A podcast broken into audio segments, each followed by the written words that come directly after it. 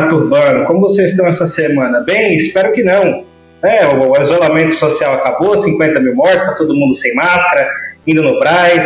É, Foda-se, os velhos das famílias de vocês vão morrer mesmo, então vocês já aceitaram que os avós, todo mundo que tem mais de 50 anos da família de vocês vai morrer, não vai ter mais hospital. E é isso, né, meus queridos? Sigamos aí, porque hoje eu trago o pior do que aconteceu na semana para você já começar a semana no ódio, né? Na força do ódio para conseguir aguentar todos esses ataques, para se organizar talvez, você é, não for liberal safado. Então vamos lá, que está começando mais um Comunista de Plantão, o seu podcast mais nojante, né? mais ultrajante, que traz o supra-sumo do chorume é, super concentrado, tá certo? Começar aí já a semana no alto astral lá em cima.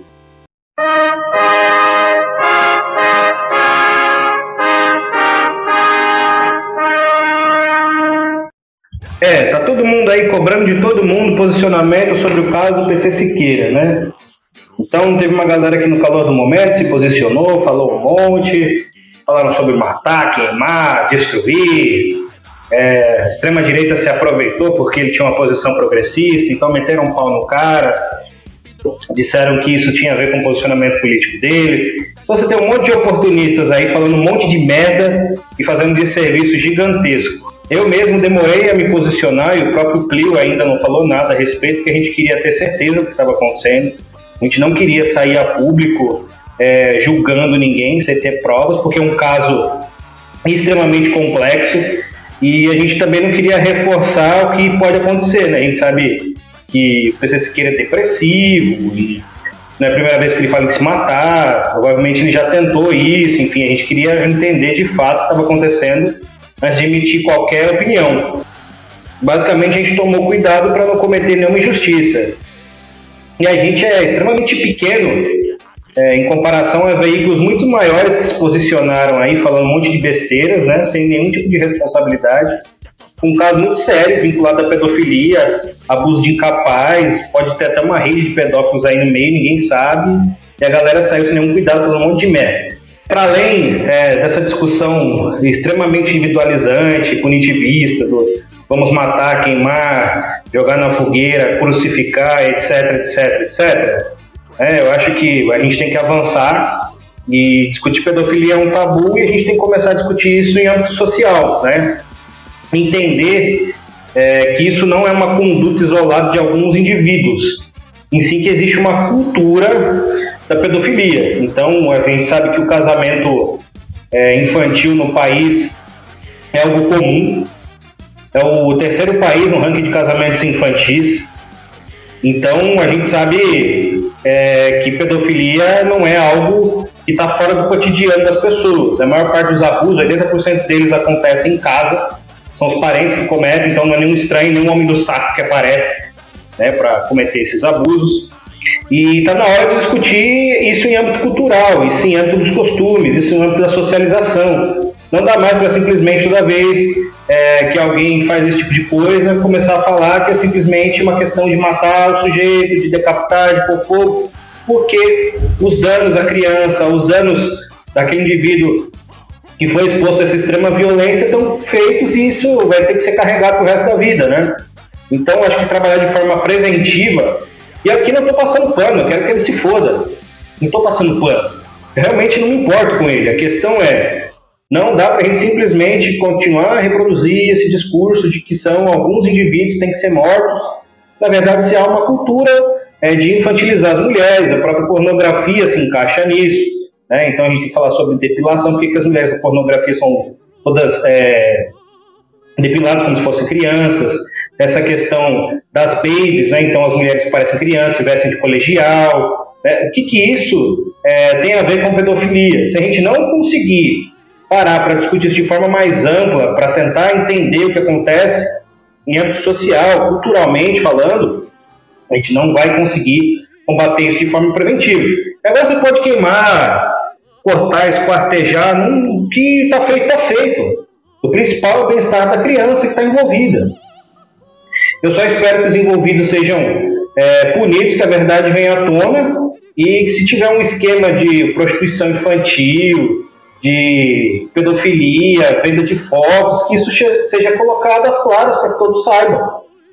Né? E os acusados sejam punidos. A gente sabe, provavelmente não para por aí. Ele chegou a prestar depoimento na delegacia no dia 15, é, revelaram uns áudios que eu não sei se é dele ou não, mas parece muito com ele, provavelmente é dele. Ele excluiu o canal, que foi algo muito estranho.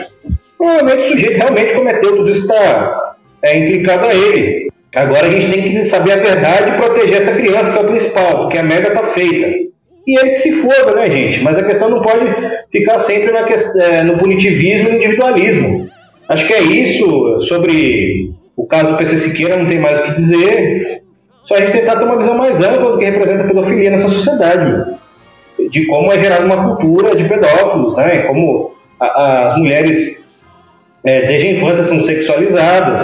Né? Então, a menina faz 12 anos, então ela está pronta, ela é madura, ela está pronta. A menina que está é, usando saia já está querendo alguma coisa. A gente tem. É, isso é uma fala normal, comum, então você sempre ouve isso. Né? Então, já faz parte é, culturalmente de um escopo de é, fazer com que as meninas, principalmente, claro, que tem é, crianças, meninos também que são passam por esse tipo de abuso, mas em principal são as mulheres, as meninas, e há toda uma cultura é, da pedofilia. Então não dá para simplesmente discutir isso como se fosse uma anomalia, como se fosse algo é, doentio somente. É doentio, mas não é somente.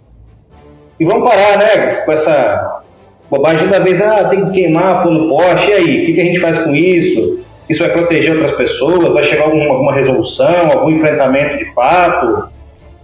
Enfim, sobre o PC Siqueira é isso.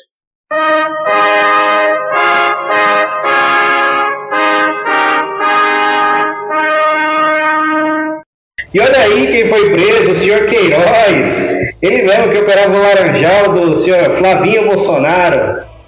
Ele que comandava o esquema da rachadinha, né? Devolvia o dinheiro dos funcionários para o senhor Flávio Bolsonaro e controlava os milicianos do Rio de Janeiro. É, grande dia. E onde ele estava? Numa casa do advogado ligado à família Bolsonaro. Não, o que, que é isso? Queiroz é só um amigo da família, estava se tratando do câncer, então ele estava lá. Parece, parece um negócio muito amador, é impressionante. Podia ter mandado o cara para outro país, né? Manda o cara para outro país, mas não, vai colocá-lo na casa do advogado ligado à família. Parece que é algo que foi feito de propósito, para quem fosse pego. É, é muito amadorismo. Para ser gangster tem que pensar um pouco mais, Bolsonaro. Caralho, velho. Que família de gente burra do caralho, vai se fuder. Manda o cara para outro país, envia dinheiro para ele. Mas não, põe o cara lá em Atibaia, né? Ah, a primeira coisa que os caras começaram a falar quando pegaram ele é o sítio do Lula. O sítio do Lula tá dentro do pulo da sua mãe, seu filho da puta. Que sítio do Lula não tem uma coisa a ver com a outra, porra? Porra da família do Bolsonaro tá passando pano para esse cara porque ele pode simplesmente revelar todo um esquema criminoso. Isso está ligado às milícias, isso está ligado a esse esquema fraudulento de é, devolver o salário dos funcionários para o Flávio Bolsonaro e pode chegar até o caso da Marielle, né? A gente não sabe qual a extensão da ligação desse sujeito com as milícias. Por isso que ele está sendo defendido pela família. Família do Lula é o caralho, o sítio do Lula é o caralho, para de ser filho da puta.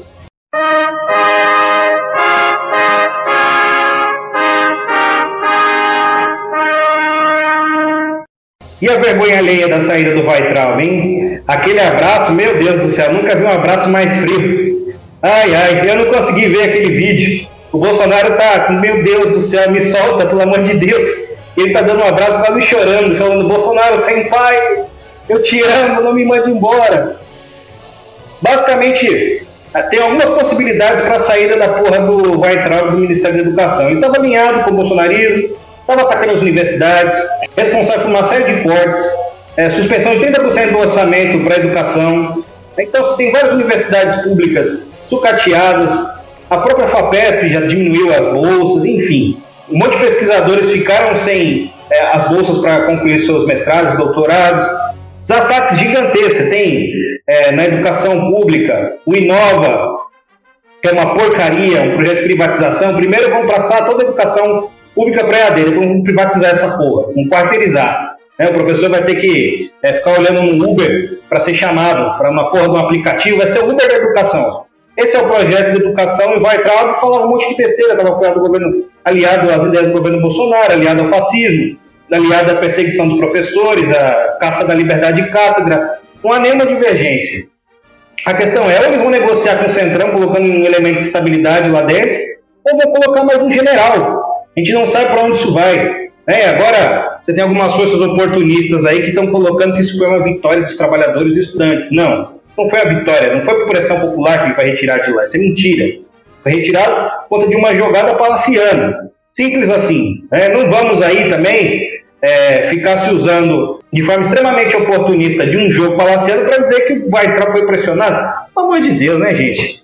Né? No meio dessa conjuntura, o pessoal não aprendeu que a verdade é a nossa única aliada, caralho. Para de mentir. É, já, o campo progressista não precisa de gente mentindo. Né? Já não basta fake news, já não basta né, a mídia comercial burguesa dizendo que a gente quer comer criança uma madeira de piroca, os caralho. Vocês ficam mentindo, porra, dando escopo pra gente ser tratado como vagabundo. Agora é outro que está sendo tratado como um perseguido político. Ah, não, ele pode ser o primeiro presidente. Ficou xingando os ministros do Supremo enquanto era ministro, porra. Agora que ele perdeu a imunidade é de ministro, ele pode ser acusado e preso mesmo, como qualquer país que tem a porra de uma Suprema Corte, você não pode ficar lá ofendendo diretamente os ministros, como se eles não tivessem nenhum poder de mando, como se eles não fossem ministros do Supremo Tribunal Federal, a mais alta cúpula é, do Poder Judiciário no país. É óbvio que ele pode ser preso, mas não é preso político porra nenhuma. E já tá. E vai assumir cargo em banco. Né? Filho da puta vai assumir cargo em banco. Vocês são muito de idiota, velho. Puta que o pariu.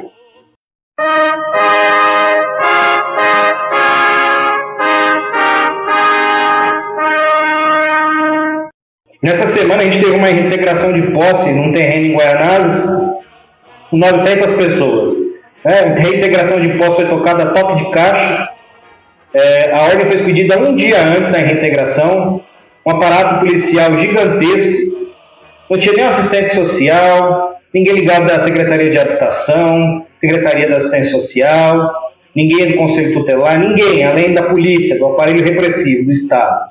Essas pessoas foram colocadas para a rua sem nenhum destino, no meio do frio, sem nenhum, sem nenhum apoio, simplesmente colocaram as coisas, dela em caminhão, as coisas delas em caminhões e elas foram jogadas para a rua sem nenhum amparo, sem nenhum cadastro, sem nenhum centro de acolhida específico para acolhê-los.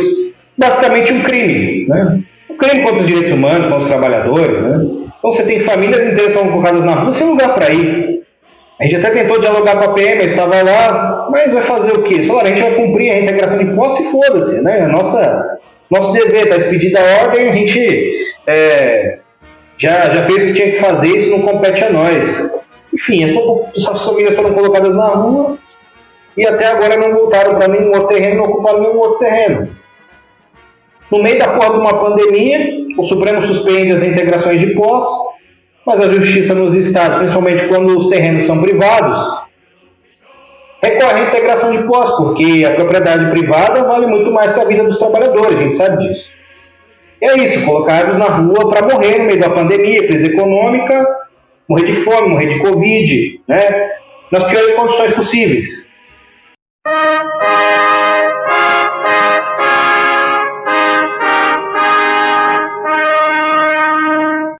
É, no dia 14, a gente teve assassinato do Guilherme, estudante de 15 anos, né? foi assassinado pela PM é, na zona sul de São Paulo. Estava em frente de casa, foi pego pela PM, foi torturado e assassinado brutalmente, encontrado no ML com sinal é, de espancamento, tiro na cabeça e tiro nas mãos. Foi torturado até a morte, é, com um sadismo impressionante, o que gerou uma revolta popular gigantesca lá nos bairros da Zona Sul, principalmente no Jardim Miriam. Né? O que a Polícia Militar fez? Deu um toque de recolher, como se fossem bandidos. Então a Polícia Militar deu um toque de recolher, algo que não existe. A polícia foi lá, deu um toque de recolher e reprimiu violentamente a população. A tropa de choque marchando nas ruas do Jardim Miriam, na Zona Sul. E para com essa porra de que aqui o brasileiro é passivo, é, de que o brasileiro é acovardado, porque não, tá tendo revolta popular sempre. Sempre que o jovem preto é assassinado, tem revolta popular daquela comunidade, daquelas pessoas que o conhecem. A questão é a gente que tem que ir lá e tem que dar um paro para essa revolta popular. Porque senão a PM vai lá, arrebenta com todo mundo, mata mais cinco ou seis, mata a família do sujeito e acabou a revolta. A gente não tá falando dos Estados Unidos, tá falando do Brasil, caralho. A polícia daqui tem escopo nas forças repressivas das revoltas dos escravizados, depois na força pública, no DOPS, Delegacia de Ordem Social e Política. Esse é o escopo da polícia, é um apêndice do Exército, que é, é treinada para lutar uma luta contra a população, né, para reprimir os trabalhadores para que eles não violem a propriedade privada. É simplesmente isso. Então não vem com esse papinho aqui de que, ai não, porque aqui o povo é acovardado. Não, aqui tem chacina, meu querido. Aqui se o sujeito falar demais, ele morre. Não tem nenhum covarde, não. O povo brasileiro não é covarde. Seu babaca, idiota. Sai da porra dessa sua universidade e vai ver a realidade, seu otário.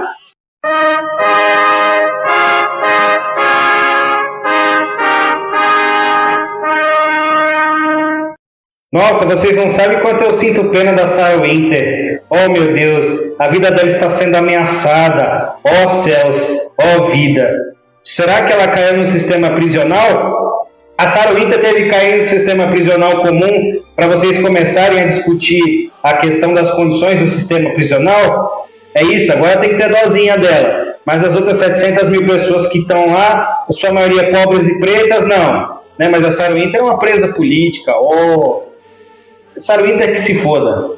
É, é só isso que eu tenho a dizer sobre esse caso. E estou aqui em São Carlos agora, né? Vim passar alguns tempos na quarentena por aqui e passei próximo à casa da família dela, que para mim já é um ponto turístico maravilhoso. É, já tem que fazer uma estátua da, da nossa figura política, nossa perseguida política, nossa presa da ditadura petista-comunista do STF. Né? Vamos fazer uma estátua da Sarah Winter, nossa heroína.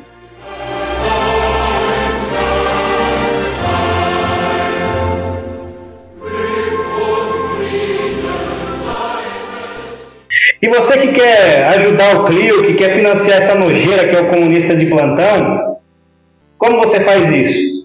Já falei, está recebendo auxílio emergencial, tem que pagar aluguel, comprar comida, doa metade do auxílio para gente, você não precisa disso. Bom Prato está aberto aí, né? vai lá no Bom Prato, dá metade, 300 reais não é nada no orçamento da família brasileira hoje. Então você vai lá no catarse.me barra Clio e doa os seus 300 reais, metade do auxílio emergencial para gente. Ou no PicPay, no Pica Paga, ela Clio História e Literatura e dá uns 100 reais lá para gente continuar a produzir esse conteúdo belíssimo, de extrema qualidade, que você ouve sempre, quase todos os dias, tá bom? É isso, pessoal. Até a próxima. Espero que vocês tenham uma péssima semana. Beijos!